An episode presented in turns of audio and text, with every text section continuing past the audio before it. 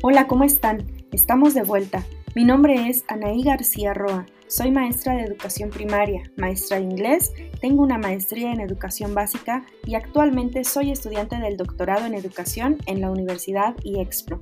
Es para mí un gusto volver a coincidir con ustedes a través de este podcast educativo, programado en el Seminario de Enseñanza y Desarrollo Educativo, el cual sugiere el análisis del tema Tendencias pedagógicas en la realidad educativa actual, enfatizando en la pedagogía autogestionaria de Victoria Ojalvo y Ana Victoria Castellanos 2009. Acompáñame en esta travesía educativa.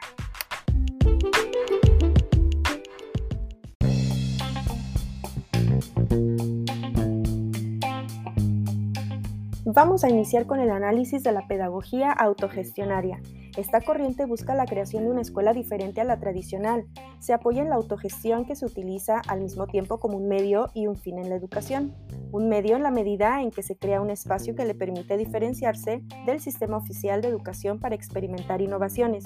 Y un fin, ya que la autogestión implica el desarrollo de la responsabilidad de los estudiantes por su propio aprendizaje, la formación de valores sociales orientados hacia el colectivismo y la participación social. La autogestión se define como la toma de conciencia por la sociedad de que puede y debe renovarse profundamente.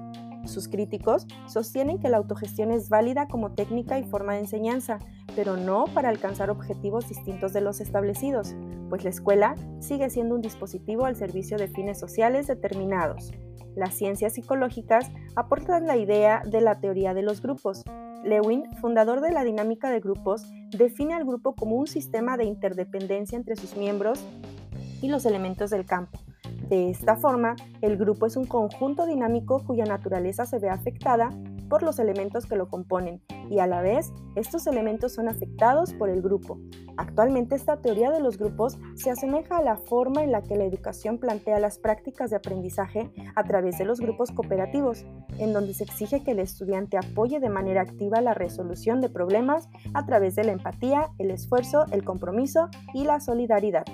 La psicoterapia institucional, por su parte, surge en Francia en 1940, en la que se trata de lograr la cura de los enfermos psiquiátricos empleando métodos grupales, la participación del propio paciente en la gestión de su curación y el establecimiento de cambios en las instituciones médicas. Esto conlleva la adopción de esta en la educación, en la cual los alumnos son considerados como sujetos con responsabilidad de aprender y perfeccionarse, y que participan activamente en la gestión y tareas escolares y en la que el profesor se caracteriza por su no directividad, renuncia a ser exclusivo poseedor del poder y lo comparte con el grupo, ofrece sus conocimientos y ayuda para que el grupo logre sus objetivos.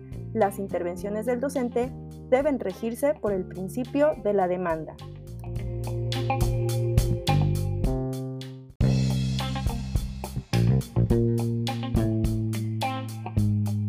Principales corrientes y experiencias autogestionarias. Pedagogía libertaria. La experiencia de Summerhill fue creada por Neil, quien sostenía que el saber no importa tanto como la formación de la personalidad y del carácter. El primero vendría por añadidura cuando el alumno hiciera consciente su necesidad, en donde se incluyen la libre expresión, el niño como elemento esencial y la libertad como punto de partida de la educación. La comunidad o grupo escolar se vuelven importantes, se transforma la intervención de los niños en una intervención activa en la vida escolar, rechaza el papel del profesor como un modelo y el aprendizaje se basa en lo informal. Esta pedagogía se asemeja al modelo educativo 2017 Aprendizajes clave, en el que se promueve en su principio pedagógico número uno, poner al alumno y su aprendizaje en el centro del proceso educativo, y en el número 4, mostrar interés por los intereses de sus estudiantes, en donde tiene como objetivo principal establecer una relación cercana con el estudiante a partir de sus intereses y características personales. 2.2 Pedagogía institucional. Este término surge en 1960 en Francia.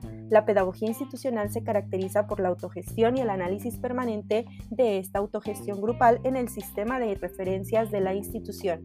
La clase es una institución que puede ser cuestionada por maestros y alumnos. La acción del grupo está sujeta a constantes análisis y perfeccionamientos. La función del docente se basa en la no directividad y en el fomento de la autogestión y el análisis institucional. No existe un modelo único para el establecimiento de la autogestión. Esta funciona como un medio de concientización en la que los ciudadanos han de vivir y transformar.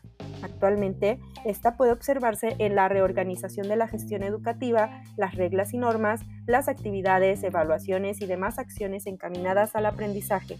Aunque no se implementa del todo, se va avanzando paso a paso.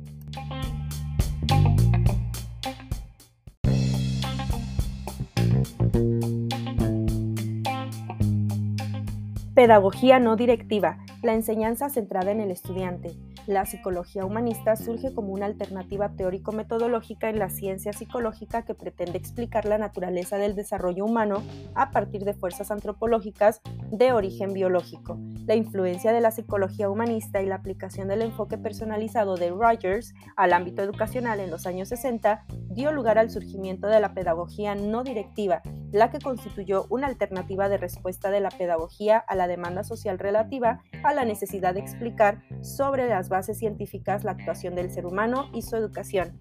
Se habla aquí de las experiencias del yo, en donde la persona mediante la aceptación de las experiencias que favorecen su desarrollo satisface la necesidad de consideración positiva, es decir, cuando las personas con las cuales el sujeto se relaciona lo aceptan y lo comprenden, se propicia un clima de libertad de experiencia, la cual implica que el sujeto se siente libre y pleno de expresar y actuar en la búsqueda de su realización.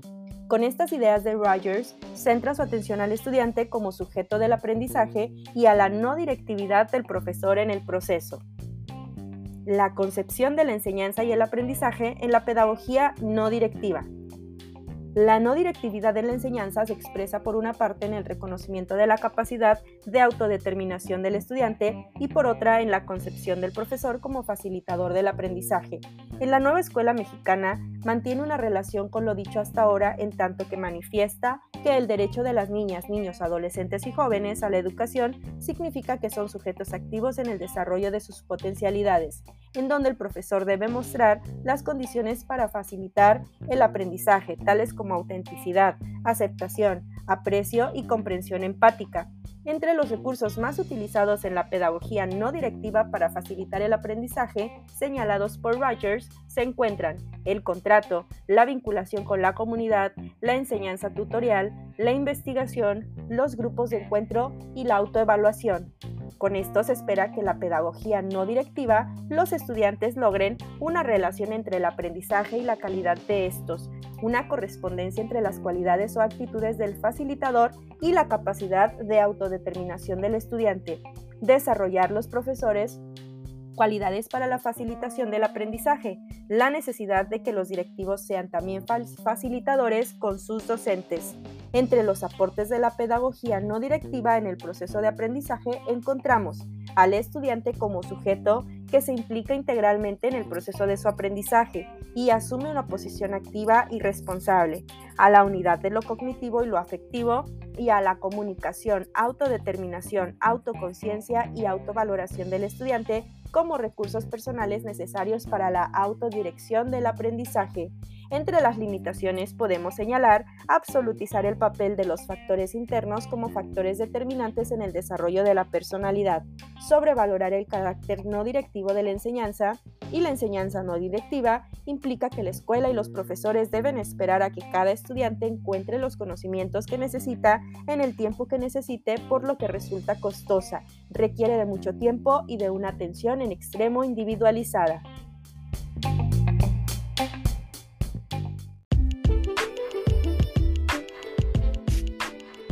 Para concluir, reconozco la necesidad de una pedagogía no directiva, siempre y cuando ésta esté encausada en las necesidades contextuales, político-culturales y económica de los alumnos, en un marco que les permita la aplicación total o parcial de los aprendizajes obtenidos en las aulas. Sin embargo, también manifiesto la necesidad de un currículum homogeneizado que permita a los estudiantes tener acceso a las mismas oportunidades de aprendizaje, siempre y cuando estos sean adecuados a sus necesidades.